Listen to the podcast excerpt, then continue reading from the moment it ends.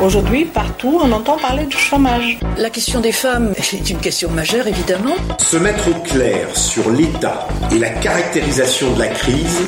Y a-t-il euh, qu'une vision de l'économie? La connaissance des lois tendancielles du capitalisme. Qu'est-ce que ça veut dire? De faire de l'éducation populaire féministe, c'est important. Le réseau éducation populaire s'inscrit dans cette volonté. Nous essayons de donner à chacun et à chacune des outils, des moyens de réfléchir, de penser pour pouvoir agir.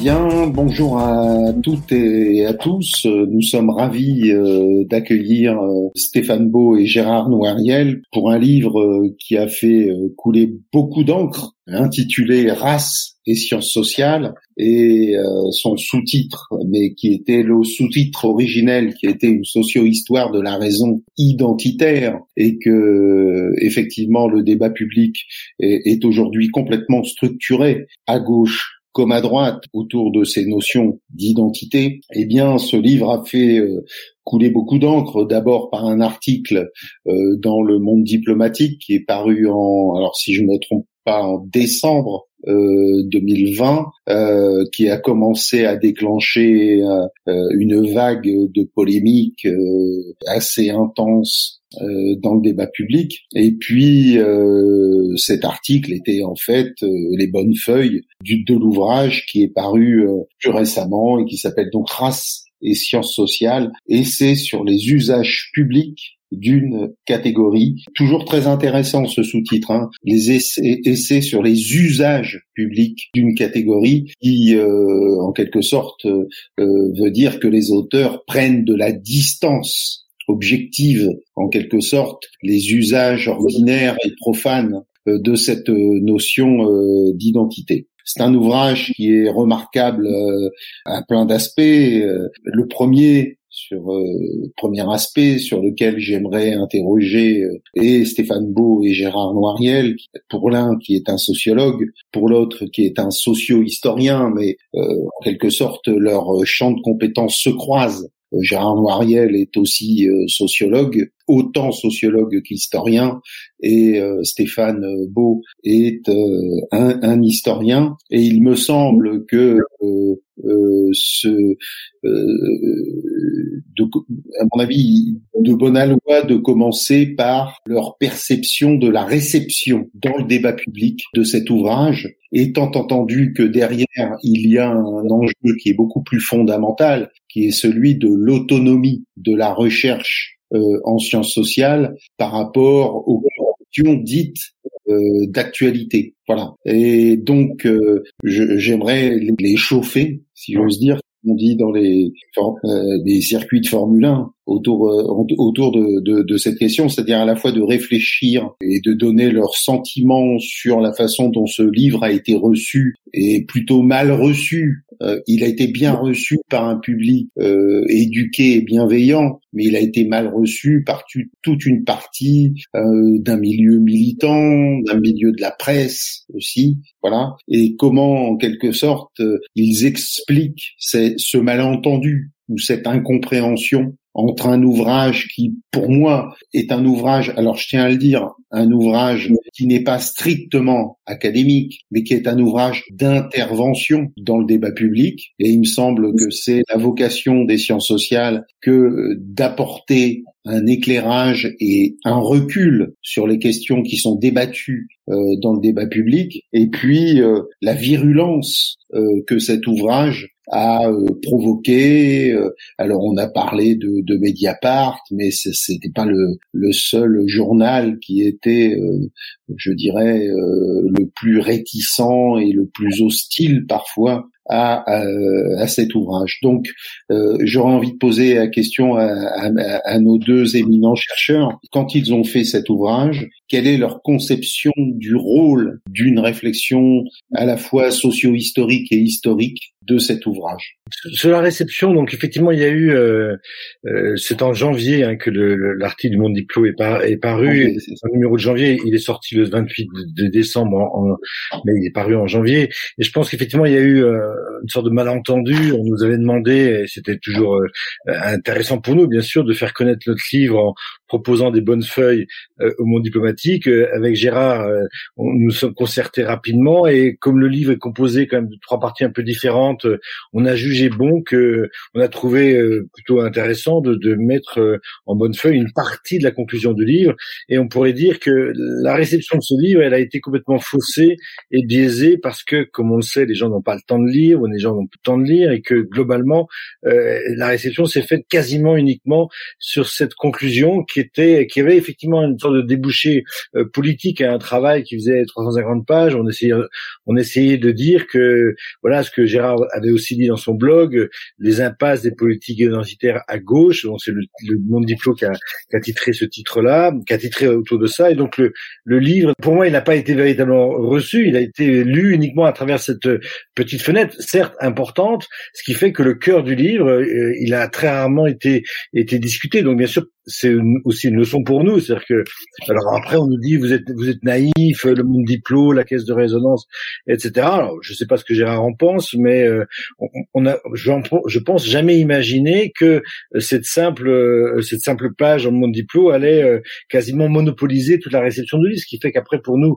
ça a été assez difficile de, de ramer à contre-courant puisque on a été enfermé dans cette case tout de suite avec une politisation extrême du débat. Bon, on le dit dans le livre, on savait que c'était un sujet euh, chaud, difficile euh, à aborder, mais on espérait peut-être parce qu'on est, on a un certain âge que les gens allaient lire le livre et en parler euh, librement. Et la deuxième remarque que je ferai avant de laisser la parole à Gérard, c'est que ce qui moi m'a m'a intéressé, si on peut dire, dans la réception du livre, outre les, les, les remous médiatiques, et Twitter et compagnie, c'est qu'un certain nombre de collègues euh, qui euh, pensent comme nous d'une certaine manière, mais qui jusqu'alors avaient plutôt tendance à, à, se taire ou pas avoir envie d'entrer dans ce débat parce qu'ils savaient à quel point il était miné, euh, nous ont écrit à Gérard et à moi pour nous dire que finalement ils trouvaient très bien que ce livre soit sorti, qu'on dise ce qu'on y dit, parce qu'il y a effectivement dans notre milieu professionnel aujourd'hui chauffé à blanc, euh, une espèce de non pas d'omerta, mais de des petites formes de terrorisme intellectuel, je dirais ça comme ça, qui font que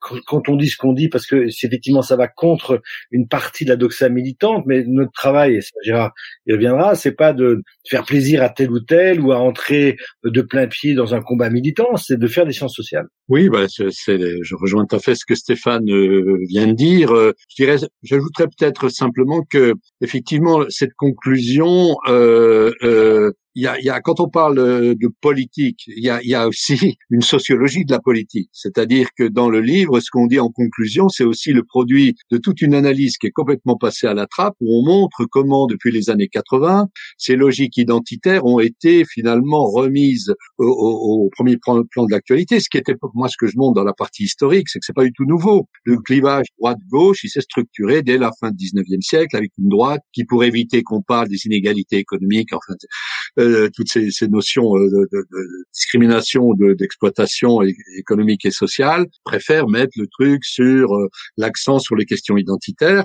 Donc il y a ça, cette structure-là qui est fondamentale, c'est-à-dire que quand on analyse, quand on parle parfois de gauche identitaire, c'est on dit bien que c'est que c'est une réaction qui peut avoir, d'ailleurs, qui peut se comprendre, qui vient de gens qui sont sous le, le, le, coup, je dirais, d'une pensée dominante. Donc on le voit en ce moment encore avec cette histoire de l'UNEF, etc. Ça revient sans arrêt. C'est inscrit aujourd'hui dans l'espace public, faut bien se le dire. Donc on, nous, on l'a abordé sous à partir de cet angle-là qui est celui de, de, la race. Mais moi, en tout cas, mon, mon sentiment, c'était de me dire, il faut qu'on réfléchisse à cela. Il mmh faut qu'on réfléchisse sans tabou et aussi d'une manière autocritique. Alors ça, je pense que c'est l'un des principaux, euh, l'une des principales pierres d'achoppement aujourd'hui euh, euh, entre ceux qui sont capables de se dire, bah oui, les outils que les sciences sociales fabriquent, faut peut-être aussi les utiliser pour comprendre ce qui n'a pas été dans, dans ce qu'on a pu faire ou dans ce qu'on a pu dire ou des formes d'engagement qu'on a pu avoir, sans les renier. Simplement, euh, voilà, les, les, faire. Un, moi, je pense qu'on est arrivé aujourd'hui à un moment où il faut être capable de ce genre d'exercice. Alors pour moi, j'ai eu l'impression de revivre des choses que j'avais vécues il y a longtemps.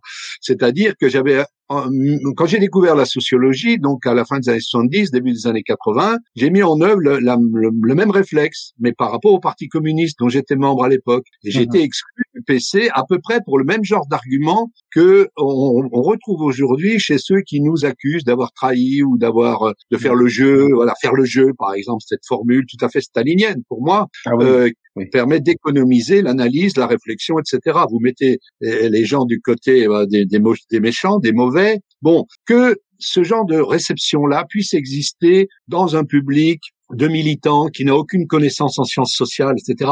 Je le comprends parce que on, euh, le racisme existe, il y a des gens qui sont discriminés, ils ont besoin de trouver des, des mots, des, un langage pour se défendre, pour défendre leur dignité, et ils vont trouver eh ben, ce, ce, ce, ce, qui est à leur disposition. Ce qui est à leur disposition, c'est le langage commun, je dirais, véhiculé par les médias, etc. Mmh. Donc, nous, notre effort, c'est, il est justement dans le, une sorte d'éducation. C'est pas pour rien que je m'occupe d'éducation populaire, etc. Je, travaille aussi avec vous qui, qui, qui êtes dans la même logique pour donner des outils pour mmh. que les gens eh bien puissent par eux-mêmes réfléchir à tout ça et faire des choix en connaissance de cause et non pas se laisser dominer par des beaux parleurs ou des gens qui prétendent penser à leur place et leur dire ce qu'il faut faire, ce qu'il faut penser. Donc moi c'était euh, au départ de ce livre, quand on a décidé avec Stéphane de, de, de s'engager là-dedans, c'était beaucoup autour de ces questions-là. C'est-à-dire aussi, c'est, ça, ça a été complètement mis de côté. Hein. C'est aussi pour moi une sorte de, de, de, réflexion sur le statut des intellectuels. Parce que ce que je dis dans ma partie, c'est que la race, ça a toujours été un enjeu majeur pour les intellectuels. C'est vraiment, quand on voit l'affaire Dreyfus, c'est à ce moment-là que le mot intellectuel surgit euh, euh, comme personnage dans l'espace public. Comme par hasard, c'est autour des questions du racisme de l'époque qu'on appelait l'antisémitisme. Il y a donc là une longue durée de cette affaire-là qui euh, aujourd'hui euh, euh, est reproduite à, à ce niveau-là. Mais on peut comprendre, je dirais, euh, quand on fait justement de la sociologie, que étant donné qu'on s'attaque aux deux pôles contradictoires, euh, disons de droite et de gauche, qui s'affrontent sur ces questions-là, si on met en cause euh, le, le, les, les, principes de base sur lesquels ils s'affrontent, euh, on, ne peut pas s'attendre à être beaucoup suivi. Enfin, je veux dire, c'est, donc on le dit dans le livre à un moment donné, je crois, on dit que on se fait pas trop d'illusions sur la réception. On, on s'attendait déjà dès le départ à ce qu'il y ait beaucoup d'incompréhension par rapport à la, à la, à la réception de, de, notre livre. Mais là où, comment dirais-je, effectivement, il y a une certaine déception, c'est que par rapport à certains collègues qui ont, pour, lesquels je peux avoir de l'estime en tant que chercheur et qui ont fait des choses intéressantes, qu'on les voit comme ça intervenir pour nous traîner dans la boue et nous traiter de réactionnaires, ça, je trouve que c'est complètement inadmissible. C'est même scandaleux. Je trouve au niveau de l'éthique, de la morale, vous avez des gens qui parlent d'économie de la morale et qui eux-mêmes trans, transgressent les éléments de base de toute morale qui devrait être celle des, des intellectuels. Donc ça, c'est effectivement, ça a été au-delà de ce à quoi je m'attendais. Oui, mais Gérard, euh, euh, juste euh, cette phrase, c'est-à-dire que j'ai lu votre ouvrage sur les intellectuels, qui est très intéressant, et, en fait vous dites l'intellectuel critique, c'est celui qui dit la vérité des dominés aux dominants, hein, si je ne me trompe pas. Sauf que votre ouvrage dit la vérité aux dominés face aux dominants. C'est-à-dire que, euh, en quelque sorte, vous leur dites, Stéphane et Gérard, vous leur dites qu'ils se trompent de cheval, qu'ils se trompent de combat. Et, et, et, euh, est-ce que ça apporte pas une nouvelle un nouveau type d'intellectuel euh, qui dit euh, finalement euh, aux dominés vous vous vous êtes alors depuis Marx c'est pas forcément très surprenant mais en tout cas de pour la réception, analyser la réception, c'est quand même intéressant de dire, vous dites aux dominés, vous vous fourvoyez avec vos logiques identitaires et, vous oubliez euh, l'essentiel qui est la domination, euh, euh, je dirais, capitaliste et des rapports sociaux capitalistes. Là-dessus, moi, je, je dirais que c'est le résultat de la recherche. C'est très important de dire ça. C'est-à-dire, quand on fait une analyse historique justement sur le, les, les, luttes politiques entre la droite et la gauche, globalement, on peut aboutir à des constats, c'est ce qu'on fait aujourd'hui, que ce sont les, les, les, privilégiés, les dominants qui ont toujours tendance à placer le centre du débat politique sur des questions identitaires. Bon, c'était la religion avant, après ça a été l'identité le, le, nationale, etc. Enfin, ça le reste encore d'ailleurs, etc. Donc c'est pas la différence que je fais moi entre les intellectuels critiques et les intellectuels spécifiques. Maintenant, je dirais plutôt comme Bourdieu dans l'un de ses derniers textes, les intellectuels responsables. C'est quand même très intéressant de voir Bourdieu dans l'un de ses derniers textes qui revient à Durkheim c'est très intéressant. Je crois qu'il faudrait reprendre aussi tout ça de, de, manière précise. Et je ne dis pas que c'est une position facile, hein, parce que euh, voilà, on franchit la limite. Moi-même, je, voilà, Dieu l'a fait, Durkheim aussi. C'est une position difficile, mais c'est quand même un, un, idéal vers lequel je crois on doit tendre, parce que pourquoi? Ça permet de lutter contre ce que Bourdieu appelait la violence symbolique. La violence symbolique, c'est désigner quelle est la vraie identité des gens et leur dire ce qu'ils doivent faire. Et les intellectuels de ce côté critique de ce côté-là, ils font la même chose que les autres. Ils sont en, mais ils sont sur le même schéma, à mon avis, c'est-à-dire de, de, se conduire comme ça en porte-parole de, de cause, de groupe, en définissant mmh. l'identité parfois contre l'intérêt des personnes, parce que Stéphane et moi, on a fait suffisamment de recherches empiriques pour savoir qu'il y a des gens qui ne veulent pas qu'on les définisse comme racisés, comme noirs, comme ceci, cela. C'est, c'est, c'est donc, moi, ça, c'est une chose qui, qui est centrale pour moi. Donc, vous travaillez ces questions-là, la question des porte-paroles, des assignations identitaires, etc. Mais euh, c'est vrai que là, on se heurte, euh, voilà, à des, des, à des, difficultés pour faire partager ça, parce qu'on est un peu en, porte-à-faux, je dirais, porte-à-faux. Ah euh, c'est pour ça que je trouve que la mission civique des sciences sociales, c'est plutôt d'élargir, je dirais, la palette des arguments que les citoyens peuvent avoir pour mmh se défendre, qu'on appelle l'autonomie, voilà, de, de, mmh l'émancipation, je dirais au sens fort du terme, plutôt que de leur dire voilà ce qu'il faut faire ou voilà vous avez raison, vous vous êtes trompé. C'est pour ça que je crois que dans le livre à un moment donné on le dit, c'est-à-dire qu'il y a des gens aujourd'hui qui sont par ailleurs ouvriers, chômeurs, etc. Mais étant donné le contexte dans lequel on est avec tous les jours, ce, matraquage identitaire, etc., ils auront tendance à s'approprier ce type de discours pour se défendre. Il faut aussi qu'on comprenne ça. Vous mmh voyez ce que je veux dire mmh, Très bien. Il y a une logique aussi chez les dominés de s'emparer de ce qu'ils peuvent, et ça mmh. peut conduire parfois à des désastres, parce que historiquement, on le voit aussi dans le passé, euh, on peut expliquer comme ça des basculements de, de, de sociétés, des classes populaires vers l'extrême droite, etc., liés à des questions comme ça. Donc je pense que là, la, la recherche montrait très précisément les mécanismes de domination, de cette violence symbolique où les gens s'approprient l'identité que les dominants veulent absolument leur inculquer dans la tête. C'est une démarche savante, mais qui a des effets euh, civiques ou politiques, si on veut. Mmh. Voilà, c'est comme ça que je, je, je, justifierais un peu le type de démarche que je, je défends dans ce livre ou par ailleurs. Stéphane euh, Juste peut-être euh, en prolongeant ce que dit Gérard, euh, il me semble aussi, moi je pense, je pense quand même assez intéressant de comprendre la, réception négative de, de, notre livre dans certains milieux, pas seulement militants, mais aussi universitaires. Je pense qu'il faudrait pouvoir faire, dans le cadre d'un travail collectif, d'enquête, comment depuis une dizaine d'années, voire une quinzaine d'années, dans les UFR de sciences sociales, voire dans certains Sciences Po de province et ailleurs, comment voilà une certaine forme de, de, de travaux qu'on porte euh, sont euh, relégués ou disqualifiés et que effectivement on a vu émerger cette nouvelle manière de penser le monde social avec ces relais très importants bien sûr dans les médias sur Facebook ou ailleurs de ces de ces intellectuels intermédiaires si on peut dire. On avait l'idée avec Gérard on n'a pas eu temps et la place de le faire, mais on voulait faire un, chapitre sur la sociologie des intellectuels de seconde génération. Euh, une majorité d'entre eux, malheureusement, n'ont pas pu accéder à, un poste universitaire ou au CNRS, euh, mais ce sont des gens qui se sont frottés à l'université, qui ont fait un master, qui ont développé des compétences et des appétences intellectuelles, et qui se retrouvent après euh, euh, ici ou là, soit dans, dans, des positions où ils peuvent parler au nom des autres, devenir des porte-parole.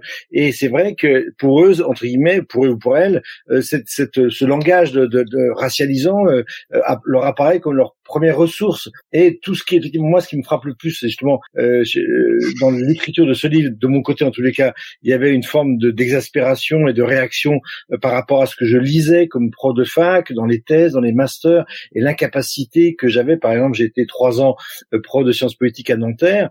Je raconte ça souvent, mais ça m'avait marqué. J'essayais de faire travailler les étudiants sur la transformation de la banlieue parisienne. C'était le moment 2014-2017 où on a vu euh, s'effondrer ce qui restait de banlieue rouge, avec le passage à l'UDI de, euh, de, euh, de, de, de, Bobigny, etc. J'avais dit aux étudiants de master, mais travaillons sur ces questions euh, sociopolitiques de la banlieue. Or, il se trouve qu'en master 1, un, un certain nombre d'enseignants mettaient l'accent sur la question du racisme et de la discrimination, et arrivaient en master 2 des étudiants qui étaient, on pourrait dire, formatés dans leur tête en pensant que la seule question qui valait aujourd'hui, c'était les discriminations et le racisme. Encore une fois, Gérard et moi, on pense que ce sont des sujets très importants. Il se trouve que hier, pour un cours euh, d'introduction d'anthropologie à Sciences Politiques, j'ai fait un cours sur le livre de Didier Fassin, La force de l'ordre, qui est un livre euh, percutant, si l'on peut dire. Euh, là, on, on, on, est tout à fait conscient de ça, mais on voit bien que dans le dans le, notre propre champ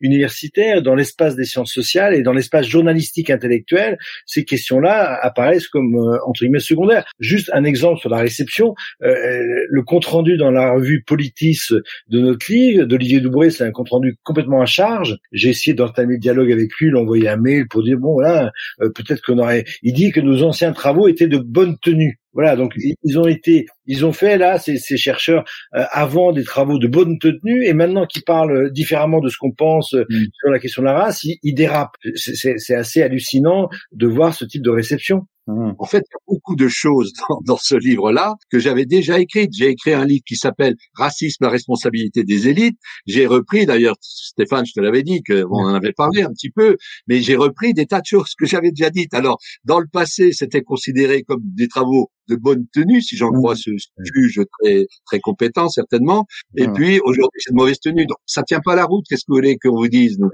ça, c'est lamentable d'un point de vue simplement de la réflexion intellectuelle.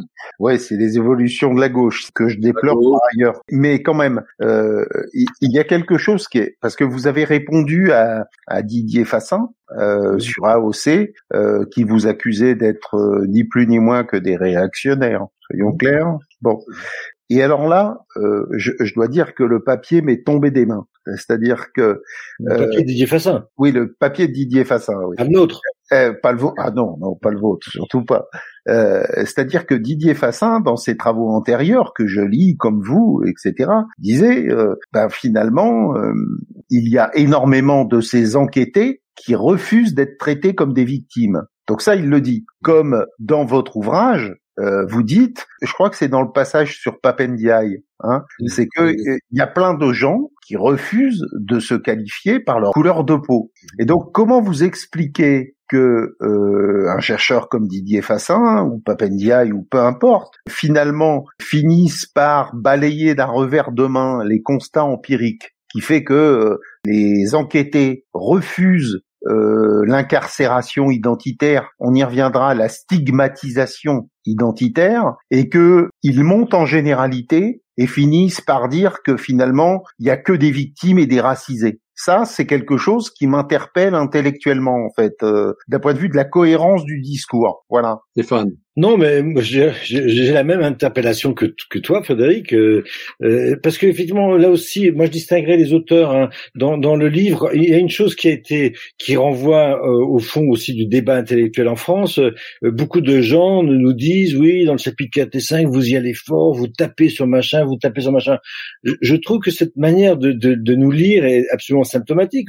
On ne tape pas sur, on fait, notamment Gérard, qui, qui avait fait ce travail pour lui, on pourrait dire avant un travail de lecture critique des auteurs et notamment tout le passage sur Papendia, il y a tout un passage en disant que le livre de Papendia, La condition noire, a été une avancée dans les travaux des sciences sociales puisque c'était une question qui était non traitée, mais que en l'occurrence sur cette question de la définition qu'il produit des noirs, il y a un problème qu'on soulève. Donc euh, là aussi, je pense que c'est quand même très important. Je reviens juste là-dessus, mais pour nos auditeurs qui s'intéressent aux sciences sociales, euh, ça, ça, devient problématique euh, engager un discours critique d'un texte quand on est des sociologues ou des historiens, c'est ça serait dénoncé. Non, on a fait un travail de lecture critique. Oui, je, je, je pense qu'effectivement, moi, je rajouterais qu'il y a quand même une différence de fond. C'est ce qu'on explique dans le livre, puisque moi, j'ai des divergences, euh, surtout avec Éric Fassin d'ailleurs. Hein, c'est aussi euh, nous, on est parti du principe, justement pour éviter les amalgames qu'on a subis, on, on, on, a pris le principe de prendre des travaux précis avec des noms d'auteurs. C'est pas mhm. respect aussi, ça. Alors c'est pris pour de la dénonciation. Si vous avez comme une culture scientifique, eh bien c'est du respect pour les personnes. On prend leurs livres. Alors à chaque fois on n'en fait pas euh, un résumé, enfin etc. Mais on, on pointe les endroits des, des travaux qu'on prend pour objet d'étude euh, qui nous posent problème par rapport à la démarche donc euh, sur l'usage de la race, la définition d'identité, etc., etc. Donc c'est pour ça que euh, on fait quand même on fait une distinction nous entre les travaux d'Éric de, Fassin, de, de, Didier Fassin. Bon là c'est Didier Fassin qui, qui se fait un peu le porte-parole des deux, on dirait, puisque pour certains points, c'est c'est c'est dans les dans les son analyse, c'est surtout par rapport à ce qu'avait écrit Eric Vassin. Et moi, j'ai Dieu sait si je le connais bien, Eric Vassin, puisque on a travaillé ensemble, etc. Bon, donc c'est pas du tout personnel. Au contraire, je vais dire au niveau personnel, c'est plutôt euh, euh, des gens qui, qui sont des amis. Hein, on le dit dans le livre d'ailleurs que, que justement, regardez, parce que tant qu'on pensait que c'était des questions qui euh, finalement étaient des divergences internes au monde des sciences sociales, on préférait pas les rendre vraiment publiques, enfin sauf dans des publications assez euh, scientifiques, enfin donc qui touchaient le mais euh, peu le grand public. Mais maintenant on voit quand même comment aussi et ça s'est diffusé, comment euh, euh, Didier et Eric Fassin sont présents aussi dans les médias, Mediapart, etc., etc. Et donc on s'est dit oui, ben nous aussi il faut qu'on donne notre point de vue de façon à ce qu'il soit plus présent dans, dans, dans l'espace public. Et donc il y a là, je crois, un problème de fond qui est d'ailleurs, c'est pas pour rien que c'est l'un des arguments essentiels de, de, on a commencé par là d'ailleurs dans notre réponse de Didier Fassin, c'est de mettre en cause quand même de la, la tradition intellectuelle qui a été représentée par Durkheim, Weber et Bourdieu, ce qui est, il met en cause l'idée de l'autonomie. Or, euh, l'autonomie des sciences sociales, on peut montrer à des, dans des tas de cas qu'elle est relative. On n'est plus du tout au temps où on pensait qu'il y avait une science avec euh, l'objectivité, etc. Bon, bien sûr, mais malgré tout, ça reste un combat à mener. Sinon, faut pas s'étonner. Alors, comment on va aller défendre euh, euh, notre notre autonomie par rapport à la droite, par rapport à la ministre Vidal, islamo-gauchiste, etc. Faut la mmh. défendre de tous les côtés. Sinon, on, on donne des, des, arguments en or aux, aux réactionnaires. C'est ça le problème qui est posé. Nous, c'est mmh. aussi le souci qu'on a. C'est pour défendre la sociologie critique à laquelle on appartient pour qu'elle puisse continuer à exister. Parce que sinon, si un amalgame qui est fait, tout est politique, vous faites de la politique, vous faites pas de la science, ben, je peux vous dire que l'avenir des sciences sociales, on peut le voir de manière extrêmement euh, problématique, hein, parce qu'évidemment, au niveau de l'opinion, parce qu'il y a aussi les questions de politique, après tout, on doit rendre des comptes aux citoyens, c'est avec leur argent qu'on est payé. Je veux dire, il y a toutes ces dimensions-là qui comptent. On n'est pas, moi, j'ai une fois, j'avais fait une critique en disant, autour de moi, j'avais beaucoup de chercheurs de droit divin, hein, des chercheurs de droit divin parce qu'ils ont réussi un concours, un machin, ils n'ont plus de compte à rendre. On en a aux citoyens, à tous les citoyens. Il faut justifier. C'est ce que Marc Bloch faisait. Mmh. Marc Bloch, le modèle de, du savant républicain, c'est qu'aussi, dans, dans l'apologie pour l'histoire, écrit pendant la résistance, eh bien, voilà, il justifie son métier, le métier d'historien. Donc, cette notion de métier qu'on retrouve chez Bourdieu, Chambordon et Passeron, le métier de sociologue, oui, il, est à défendre. Donc, c'est, on voit là-dessus, ça fait très longtemps que j'ai eu des divergences avec, euh, euh, surtout avec Éric Fassin, mais je le dis d'ailleurs, puisque, bon, enfin, mmh. dès le projet français, ça s'était posé, etc.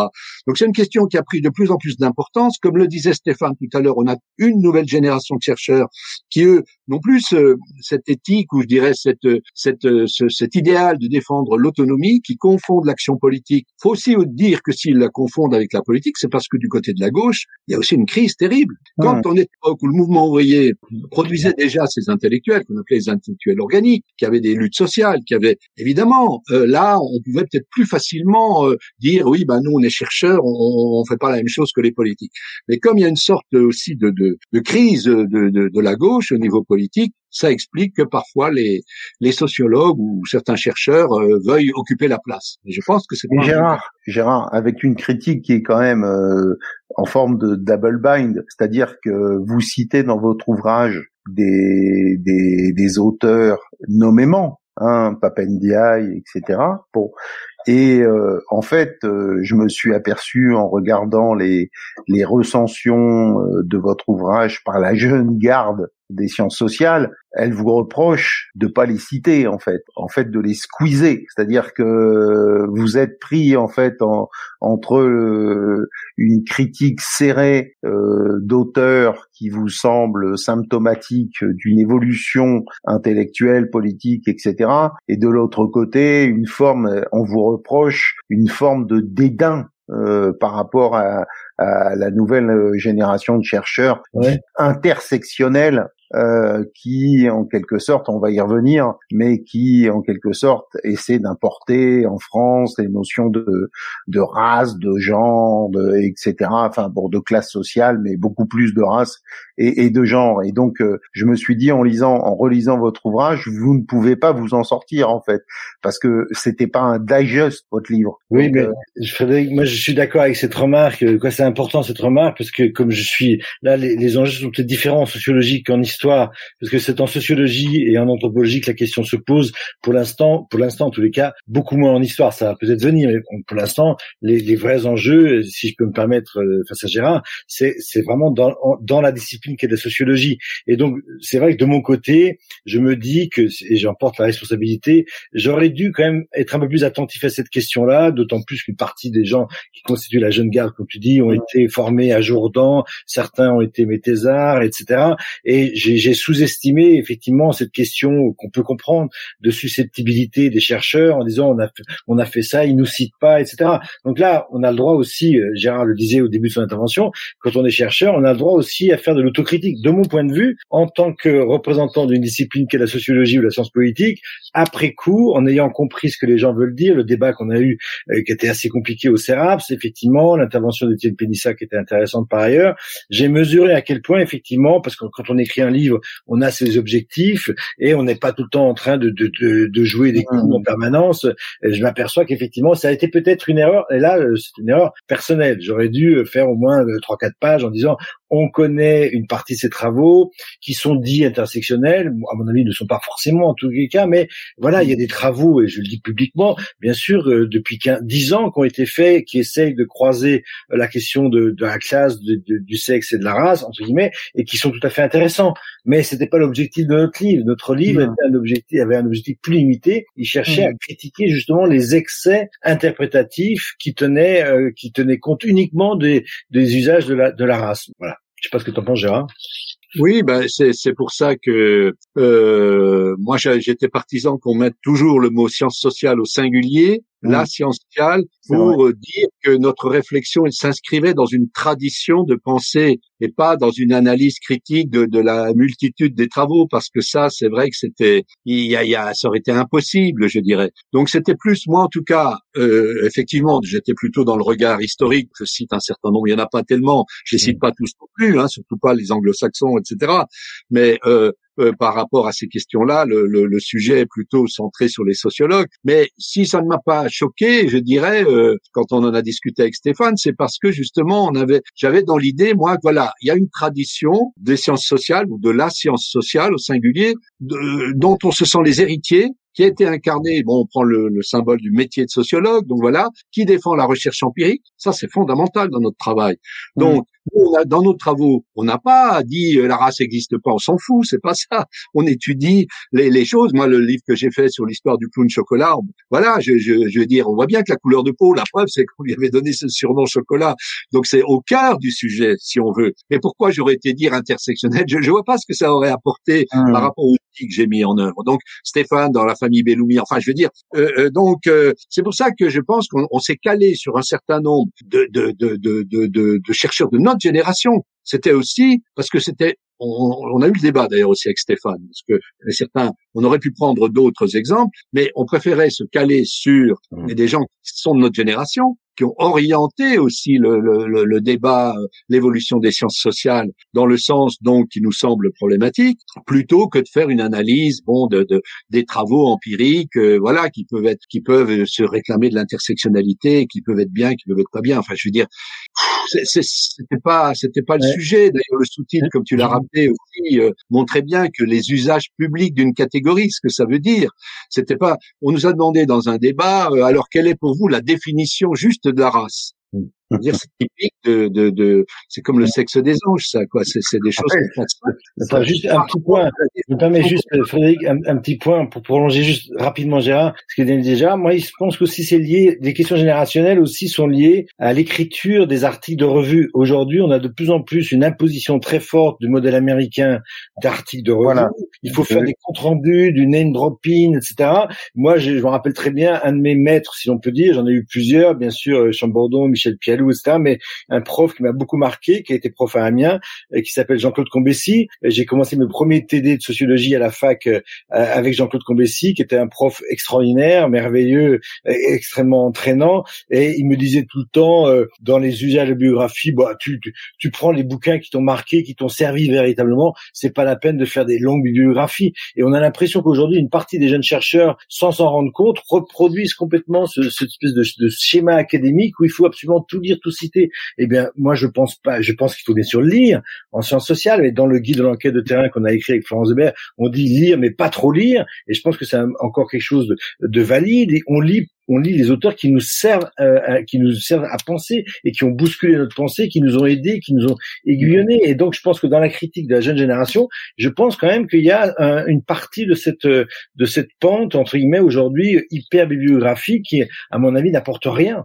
Oui, mais Stéphane, tu vois, euh, euh, derrière la critique sur qui vous avez cité, qui vous avez pas cité, il y a quand même une lutte de champ euh, au sein du champ intellectuel, c'est-à-dire que vous avez toute une nouvelle génération qui en quelque sorte euh, euh, se sert de la ressource internationale, de sa connaissance de l'international, de sa connaissance de la bibliographie internationale, et en quelque sorte qui est complètement calé sur, je dirais, l'hégémonie anglo-saxonne sur le sujet, et que et, et, et que vous passez, et c'était dans le le papier de, de Mediapart, vous passez pour des, excusez-moi l'expression, marxistes old school. Enfin, je veux dire, voilà. Ringard, ringard, mais old school, c'était pour être sympa. Moi, je suis euh, ringard et old school. Mais euh, voilà, j'ai l'impression aussi que se, se joue autour de cet ouvrage une lutte de euh, de génération autour de ce livre en fait. Voilà, c'est-à-dire que ce livre est, est, est, est décalé par rapport à, je dirais, le standard euh, qui, euh, domine dans les réseaux transatlantiques euh, et notamment nord-américains. Euh, je suis d'accord avec toi. Je, suis d'accord avec le constat. Hein. Mais je pense qu'effectivement, là, on, pourrait faire, peut-être qu'on fera un jour, mais euh, moi, j'avais essayé d'écrire deux, trois trucs là-dessus pour une chronique que je tenais à l'époque euh, dans Alternative économique sur l'intersectionnalité. Et j'avais réfléchi un peu à, ces, à, cette sociologie de cette nouvelle génération, cette jeune garde dont tu parles. Effectivement, le fait que ça, c'est majeur. Il y a une, bon, il y a eu historiquement le, le tour aux États-Unis de, de, de Touraine, de Crozier, de Madras au début des années 45, 50, 55 où ils allaient faire un an aux États-Unis pour aller rapporter la, bonne méthode. Bon, ça, ça a joué un peu, mais depuis 15 ans, le fait que la plupart des sociologues, notamment ceux qui entrent en CNRS, sont passés par les grandes écoles, euh, normaliens, des trois écoles normales supérieures ou de Sciences Po, euh, effectivement, ils ont eu la chance, et c'est, il faut le reconnaître, de pouvoir passer en général un an ou deux ans aux États-Unis, d'avoir de s'être confronté à cette culture américaine des sciences sociales, et c'est tout à fait normal de sa manière qu'ils reviennent en France avec cette culture-là. Et c'est vrai qu'objectivement, il y a euh, une lutte générationnelle, en tout cas un écart générationnel dans la manière dont nous avons été euh, constitués et formés pour faire des sciences sociales. Pour ma génération, euh, voilà, la Bible que j'ai découvert très jeune, c'est quoi Quand j'ai commencé le métier, c'était le métier de sociologue. Et avec ça, on pourrait dire, on pouvait voyager loin. Et je continue, puisqu'il vient d'être réédité, ce livre, je continue de penser qu'il continue, il nous permet encore de voyager loin.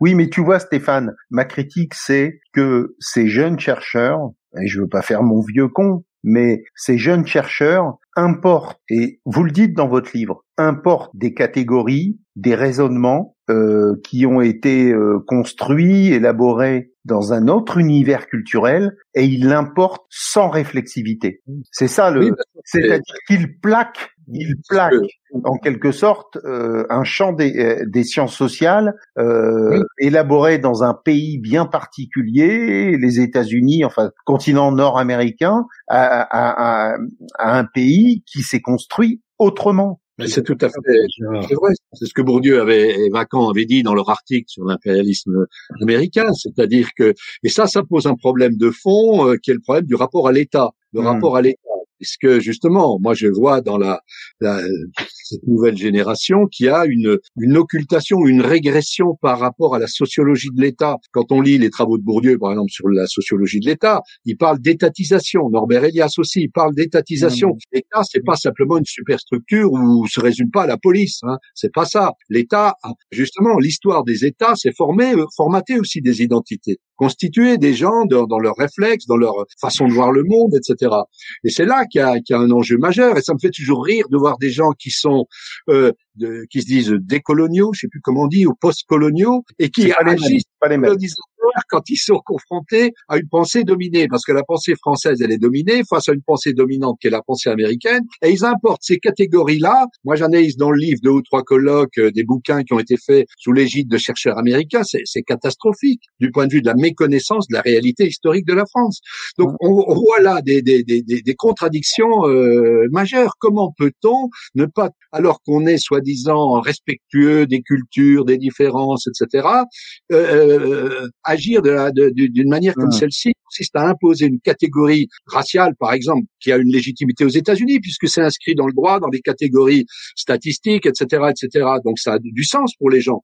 Dans un pays comme la France, où il y a une toute autre tradition, où les gens se sont déterminés autrement, etc. Mmh. C'est pour ça que, le, que ces questions-là, qui sont présentées comme soi-disant qu'on aurait occulté sur la racialisation, elles ont été étudiées en large partie, mais avec un autre vocabulaire. Ce que euh, euh Sayad euh, appelait en fait, enfin toutes ces toutes ces questions-là, euh, euh, en fait, que très souvent, moi, je suis frappé de voir qu'elles sont, c'est des vieux problèmes qui sont simplement renouvelés à l'aide du vocabulaire euh, racial. Mmh. Mmh. Donc, simplement là-dessus, pour les questions de génération, il y a aussi une loi de, de, la lutte des générations. C'est-à-dire les nouveaux doivent forcément dire qu'ils ont trouvé quelque chose de nouveau. C'est souvent vrai d'ailleurs, etc. Bon, euh, mais moi je me rappelle quand même à l'époque du dogmatisme marxiste. Dieu sait si en 68 et après toute la génération antérieure était euh, considérée comme ringarde, dépassée, etc., etc.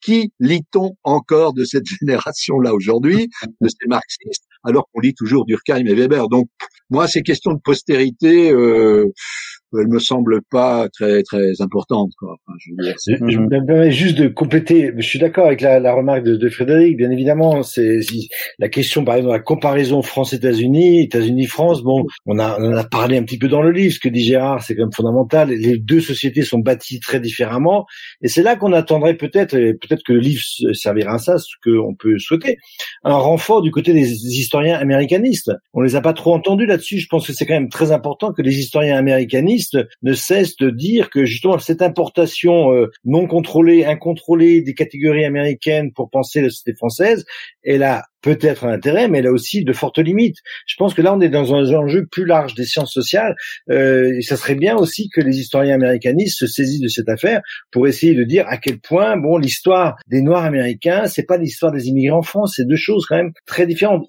même si ces immigrés peuvent être définis comme post-coloniaux en France, il faut faire attention de, de, de, de pour éviter ces, ces importations euh, euh, sauvages qui, qui, ne servent pas à grand chose. À, à mon avis, moi, j'ai, alors juste comme simple citoyen, j'ai toujours été été, le serait-ce que politiquement, très marqué par l'assimilation qu'on a fait entre le meurtre de George Floyd et euh, la, la, la, mort d'Adama Traoré. Ces deux morts sont bien sûr tragiques, mais elles sont de nature malgré tout un peu différentes. Et je pense que là aussi, dans, dans les travaux des chercheurs de sciences sociales, il faut être le plus rigoureux possible, le plus précis possible. Moi, j'avais regardé de près toutes les expertises médicales qui sont encore controversées autour de la mort d'Adama Traoré, mais on peut pas comme ça dire je, euh, assimiler totalement ces deux événements ils sont dans les faits différents. Les sciences sociales, elles doivent aussi, euh, comme les juristes, établir le plus précisément les faits. Hum.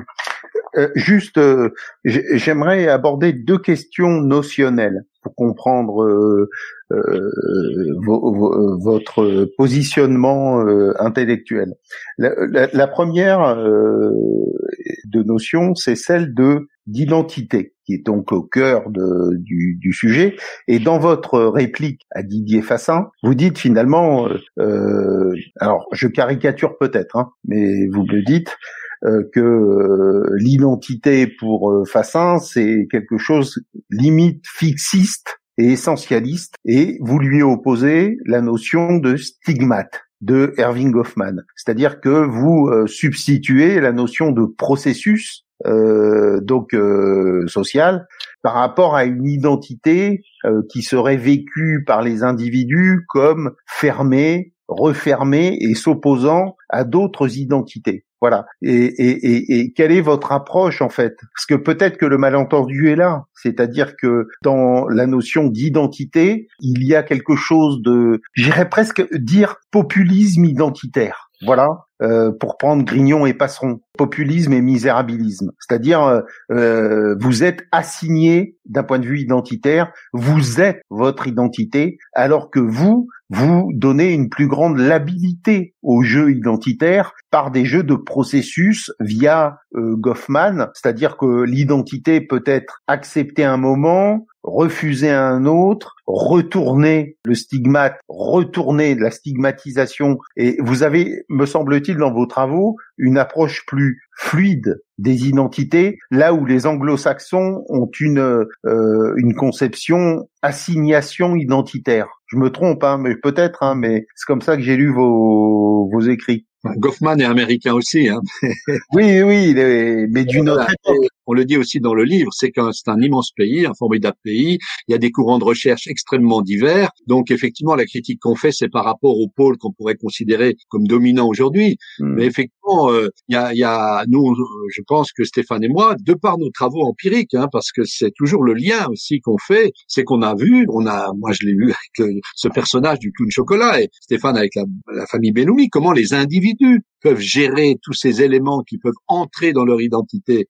Donc c'est ça un processus. Euh, ça peut, selon les circonstances, selon les intérêts, selon voilà la, la l'image qu'on se fait de sa dignité, etc. Enfin, il y a de multiples facteurs qui rentrent en ligne de compte et que nous, dans notre recherche, c'est comme ça qu'on conçoit notre métier, on doit l'expliquer, on doit la comprendre, la décrire et l'expliquer.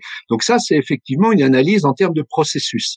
En termes de processus, alors que raciser, euh, le, terme de raciser, c'est une catégorie. Une mmh. catégorie, donc effectivement, euh, euh, euh, je crois qu'en grec, hein, la racine grecque, ça veut dire mettre à part, hein, ça veut dire exclure en fait, catégoriser. Vous, vous créez un ensemble de gens que voilà.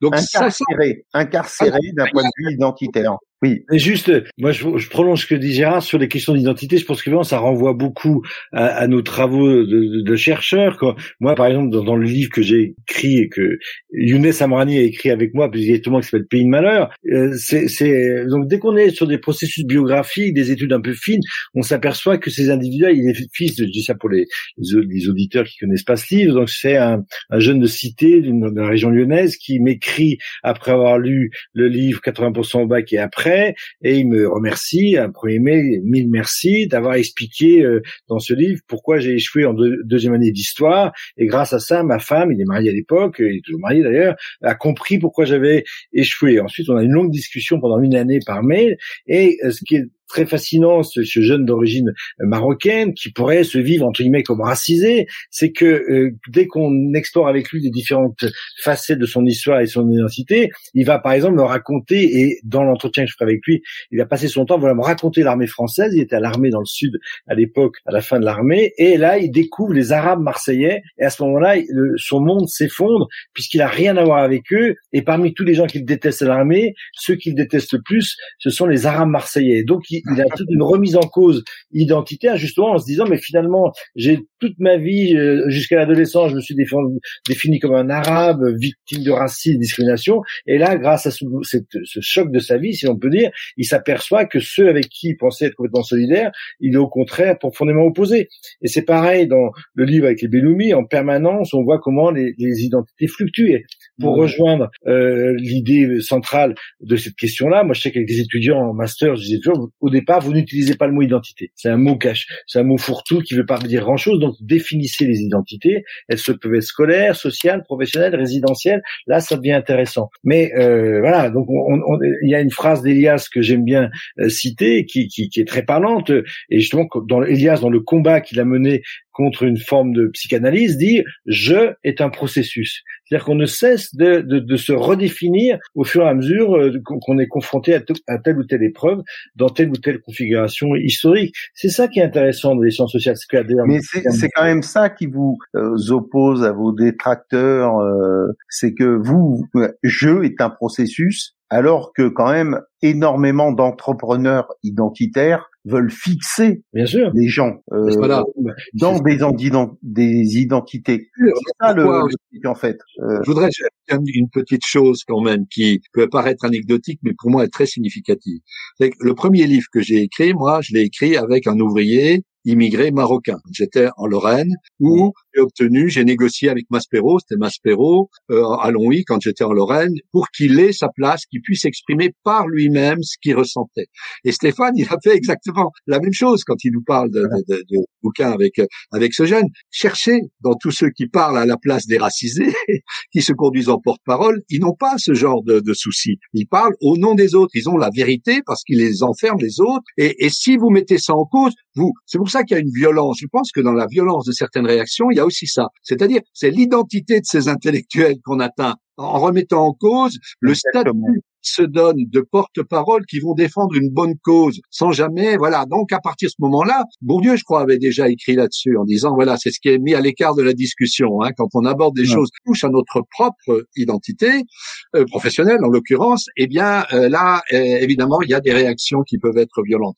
Mais ça aussi, c'est une démarche. Nous, on se définit comme des chercheurs par en bas. Hein. En, en histoire, ça a été labellisé, c'était l'histoire par en bas. Et ce que fait Stéphane, c'est de la sociologie par en bas, c'est-à-dire un lien particulier avec les, les- les acteurs, donc euh, où on refuse les, les, les enfermer dans des théories, etc.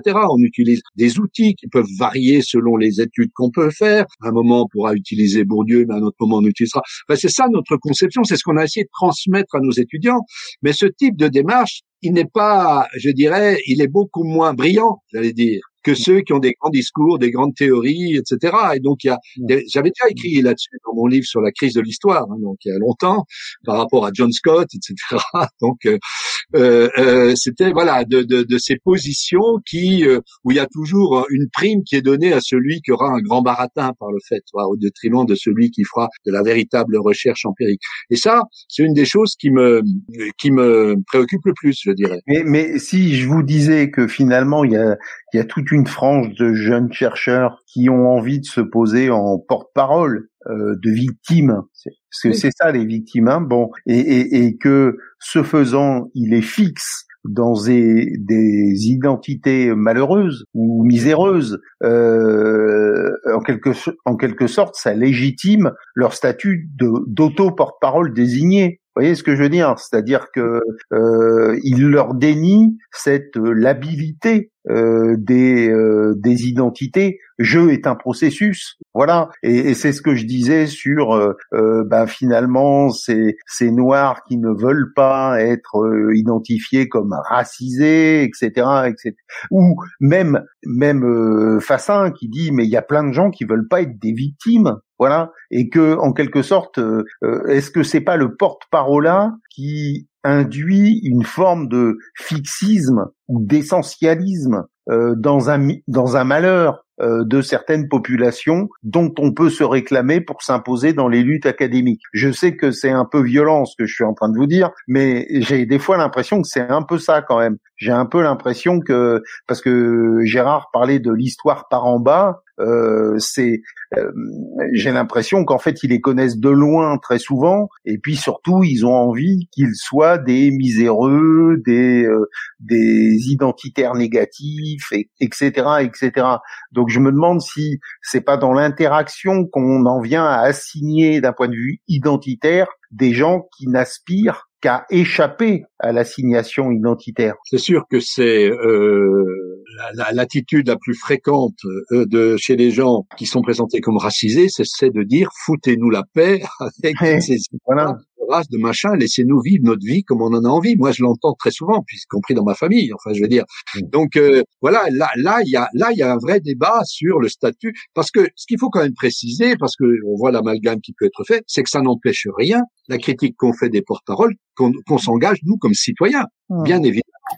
C'est la distinction des, des fonctions, parce que euh, Stéphane et moi, on s'est engagés depuis notre période d'étudiants dans les mouvements antiracistes, dans les luttes, etc. Ça, ça n'a, ça n'a, ça n'invalide rien dans, dans, dans, dans nos combats. Et ce qu'on disait dans l'article qu'on a fait euh, en réponse à Fassin, on veut bien comparer hein, nos, nos, nos, nos, pédigrés, je dirais, de militants avec le sien, etc. Je veux dire, c'est mmh c'est pas facile après, vous comprenez, de, de, dire ah bah oui ils sont contre. Non, pas du tout. C'est distinguer ce qui relève de notre fonction professionnelle, qui finalement dans notre conception des sciences sociales, on se faisait la réflexion avec Stéphane il y a pas longtemps, nous rapproche assez de la littérature. Hein, finalement, puisqu'on dit que la finalité de la littérature, c'est justement l'émancipation, donner aux individus la possibilité de faire leur choix, d'orienter leur vie comme ils ont envie, etc., et de ne pas régenter leur identité, leur existence, etc. Donc ça, c'est important. Et pour moi, j'en fais presque un, des choses essentielles dans, mes luttes, dans mon combat intellectuel, défendre cette conception-là de la science sociale. Je prolongerai juste sur euh, le fait que, d'abord, bon, je pense que dans les porte-paroles, sur le fond, je serais assez d'accord avec Frédéric, mais je pense que c'est aussi un milieu assez hétérogène. Tout le monde ne se comporte pas comme ça. Mais euh, surtout, ce qui me semble intéressant dans ce qui se, ce qui se passe en ce moment, j'ai été très frappé et, et, positivement et marqué par le film de Jean-Pascal Zadi sur euh, qui est passé, qui a eu un, Oscar, un, petit Oscar, un petit César, tout simplement noir. Je trouve que là aussi, c'est intéressant de voir que dans le, le camp des entre guillemets racisés, vous avez un tas de gens, notamment tous ceux qui font de, des chansons, de l'humour, etc., euh, dont euh, Jean-Pascal Zadi, qui euh, peuvent reposer ces questions, mais avec une arme décisive et très importante, qui est celle de l'humour. Donc là aussi, il faudrait voir suivre ça de près. Je pense que notre notre recherche ou nos travaux peuvent se conjuguer ou converger vers aussi des formes de critique artiste de ces assignations identitaires. Et je pense qu'il faut suivre de près ce qui se passe sur la scène, même si malheureusement malheureusement elles ne sont pas ouvertes. en tout cas, je ne sais pas si vous avez vu ce film de Jean-Pascal Zadi, tout simplement noir, mais il est extrêmement pertinent, extrêmement drôle, et il permet justement, il permettra peut-être à un certain nombre de personnes qui sont euh, parfois enfermées dans cette raison-là, de, de pouvoir euh, se détacher un peu. Et une dernière question pour Franck. euh, il y a en fait un univers de notions euh, qui traverse euh, à la fois votre ouvrage et euh, les, les critiques qui lui ont été adressées. Il y a discrimination, inégalité, stigmatisation. Et ces trois notions se définissent l'une l'autre. C'est-à-dire que, euh, si j'ai bien j'ai compris dans votre ouvrage, euh, dans euh, vous êtes plus pour stigmatisation que discrimination, si j'ai bien compris. Hein. Mais et, et, et quel est le rapport avec inégalité? C'est-à-dire comment on parle de l'injustice sociale, c'est-à-dire du rapport de subordination euh, dans un univers qui soit social, culturel, économique Qu'est-ce que vous voulez Enfin, quelle est la notion qui vous paraît la plus pertinente, pertinente pour désigner euh, des phénomènes de pouvoir ou de domination hein, euh, entre euh, parce qu'on voit bien que discrimination c'est un mot en vogue. La gauche social-démocrate avide de faire une diversion sociétale adore la discrimination ça la permet de, euh, je dirais, de la séparer euh, de l'exploitation capitaliste, etc., etc. Et donc, entre stigmatisation, discrimination et inégalité, euh, quel est quel est le mot qui a votre préférence? Je sais que c'est pas facile hein, comme question ou un peu inconclu on peut on peut te répondre un peu différemment pour une fois euh, en ne répondant pas entièrement à ta question. Je pense qu'effectivement la question que tu poses c'est celle des cette fameuse question à mon avis centrale qu'on aborde un peu dans. Non mais Stéphane, Stéphane, la, question c'est celle de la convergence des luttes. Non, j'ai compris. Mais est-ce que, moi, je pense que ce qu'il faut déjà dire, c'est dans nos travaux de chercheurs en sciences sociales, ce qu'on voit massivement, c'est pour ça qu'on va effectivement le, mot discrimination, il est bien sûr déjà il faut le, le, le, déconstruire parce que il présuppose des discriminations ethno-raciales, mais il y a des discriminations sociales qui sont aussi très importantes. Donc ça, c'est notre travail. Les chercheurs, je pense que ce qu'il faut surtout dire, c'est que, et c'est moi la critique que je fais à une partie des travaux qui se disent intersectionnels, c'est qu'ils disent tout le temps, on va croiser les variables, faire jouer, etc. Mais effectivement, de fait, la question très souvent centrale, qui est celle des conditions sociales d'existence, je parle même pas de la classe sociale. Je pense, euh, voilà, je, je, viens de lire le livre de, euh, de, de d'Anne Lambert et de Johnny Caillouette sur euh, l'explosion des inégalités sociales en période de confinement. Bon, elle le montre très très bien. Aujourd'hui, face au confinement, il y a ceux qui ont des ressources économiques, sociales et culturelles, et puis il y a les autres. Donc, bien sûr, la question des, des, des conditions sociales d'existence, c'est quand même euh, la chose qu'il ne faut jamais oublier. Donc, bien évidemment, on, on sera plutôt du côté de ces analyses des, des inégalités économiques et sociales. Oui, bah, c'est tout à fait vrai. La, la question des discriminations, moi-même, j'ai travaillé dessus. Enfin, mais d'une part, on voit qu'il y a, avec l'intersectionnalité, il y a une réduction. Par exemple, les discriminations fondamentales, c'est des discriminations nationales, fondées sur la nationalité, entre ceux qui ont le droit de, de, de, vivre en France et ceux qui n'ont pas le droit, etc. Et puis, euh, on voit très très souvent, même si on prend un truc d'actualité, qui est cette histoire de, de l'UNEF, de, des groupes de parole. Là, là j'ai pas tout lu, mais j'ai suivi ça. J'ai été frappé par le consensus qui existait entre tous les participants, quel que soit leur clivage par ailleurs, qui visait à occulter justement la dimension sociale, socio-économique. Or, tous les travaux de sociologie ont montré que l'empêchement de parole dans l'espace public principal, il était lié au capital scolaire, euh, euh culturel dont on disposait. Et ça, c'est mhm. complètement passé sous silence. Donc voilà, je veux dire, même ceux qui se réclament de l'intersectionnalité ne vont même pas au bout de leur propre programme la plupart du temps. Donc c'est que bon, euh, je trouve que c'est c'est pour moi le, le, le... alors je dis j'ajouterais à ça que après ça dépend de l'objet de recherche qu'on a. Je veux dire c'est on peut mhm. si on veut étudier l'entrée dans les boîtes ou le délit de faciès, etc. On peut utiliser le terme de euh, principalement de discrimination, mais globalement quand on étudie la société, il est bien évident les termes. Alors c'est intéressant le rapport au terme exploitation. Le mot exploitation, mmh. si on reprend l'histoire même du, du l'histoire du Parti communiste, on voit très bien que discrimination, c'était la Ligue des droits de l'homme. Hein. C'était, disons, la petite bourgeoisie intellectuelle qui tout à fait louable, hein, c'est pas pour critiquer, mais c'était eux qui étaient plutôt dans cette analyse-là, antiraciste, discrimination, alors que le PC était sur l'exploitation dans l'entreprise. C'est ça qui était fondamental. Euh, peut-être trop d'ailleurs. Hein, il y avait bien d'autres formes de. Mais aujourd'hui, hop, on a basculé complètement. Le mot exploitation, on l'entend pratiquement plus. Il y a, plus d'exploitation aujourd'hui. Donc euh, euh, voilà. Donc réhabiliter aussi ces catégories qui nous viennent du marxisme. Je suis désolé, ça peut avoir l'air un mais il y a encore des tas de choses chez ah, Marx. Mais ne sois pas désolé, Gérard. moi personnellement, ça me va très bien. ça, nous va très bien. Ça nous va très bien. Et, puis voilà. Bon, donc oui la question, les questions économiques et sociales, on pourra en discuter longtemps. Elles sont. Ce que j'aime dans le terme de stigmatisation que vous mettez en avant, c'est le côté réversibilité c'est-à-dire usage stratégique du stigmate, c'est-à-dire que discrimination, la personne discriminée est un objet finalement d'un rapport de pouvoir, tandis que dans stigmatisation, si on fait référence à Goffman, euh, euh, effectivement, il y a des jeux, il y a des usages du stigmate, on peut le retourner, on peut, enfin voilà, euh, que je trouve dans discrimination quelque chose de très fixiste et misérabiliste en fait, voilà. Enfin, c'est une opinion euh, personnelle. Voilà. bien. Bien, merci beaucoup en tout cas Gérard et Stéphane. Merci, messieurs, de très très long échange et très intéressant.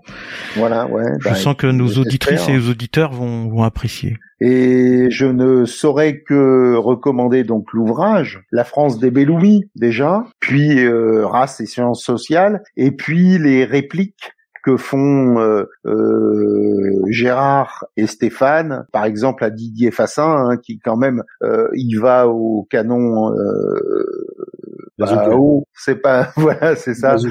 En, accusant euh, quand même deux éminents chercheurs qui ont travaillé sur euh, les catégories populaires, notamment d'origine immigrée, en les qualifiant quand même de nouveaux réactionnaires. Je trouve que là, il y a une montée euh, euh aux extrêmes et une perte de civilité que je trouve particulièrement dommageable. Voilà. Donc, Juste un mot, Frédéric. Il me semble que si tu as cité la France des Bénouilles, il faut citer en regard chocolat les, les deux livres convergent beaucoup. Oui, voilà. Ceux qui pas lu euh, Chocolat, il est en poche, en pluriel poche. Euh, oui, alors c'est tout à fait un livre. Et, et c'est sur cela que je veux finir, c'est que euh, nous sommes dans une émission qui nous inscrivons dans le grand mouvement noble de l'éducation populaire mmh. et que Chocolat, de Gérard Noiriel font partie intégrante de ce mouvement d'éducation populaire et qui doit se nourrir de tous ces travaux. Donc euh, les travaux de Stéphane, les travaux de Gérard, notamment Chocolat, mais aussi euh, tout ce que fait euh, Gérard de son côté en termes d'éducation populaire. Et il me semble qu'il serait bienvenu de joindre nos forces et de, en quelque sorte, au moins de créer des synergies. euh, entre euh, tous ces mouvements euh, qui visent à donner plus de réflexivité et plus de recul par rapport à un débat public qui a tendance à devenir de, de plus en plus acide, de plus en plus méchant, il faut le dire, de plus en plus inaccueillant. Donc je pense que la pacification de la société peut se faire par les sciences sociales via l'éducation populaire. Très bien, belle formule. Très belle formule. Eh ben ça sera le, le mot de la fin. Messieurs, merci pour euh, cet échange. Merci à vous. Merci. Et, et à bientôt. Au revoir. Merci, bien. Merci Franck. Au revoir.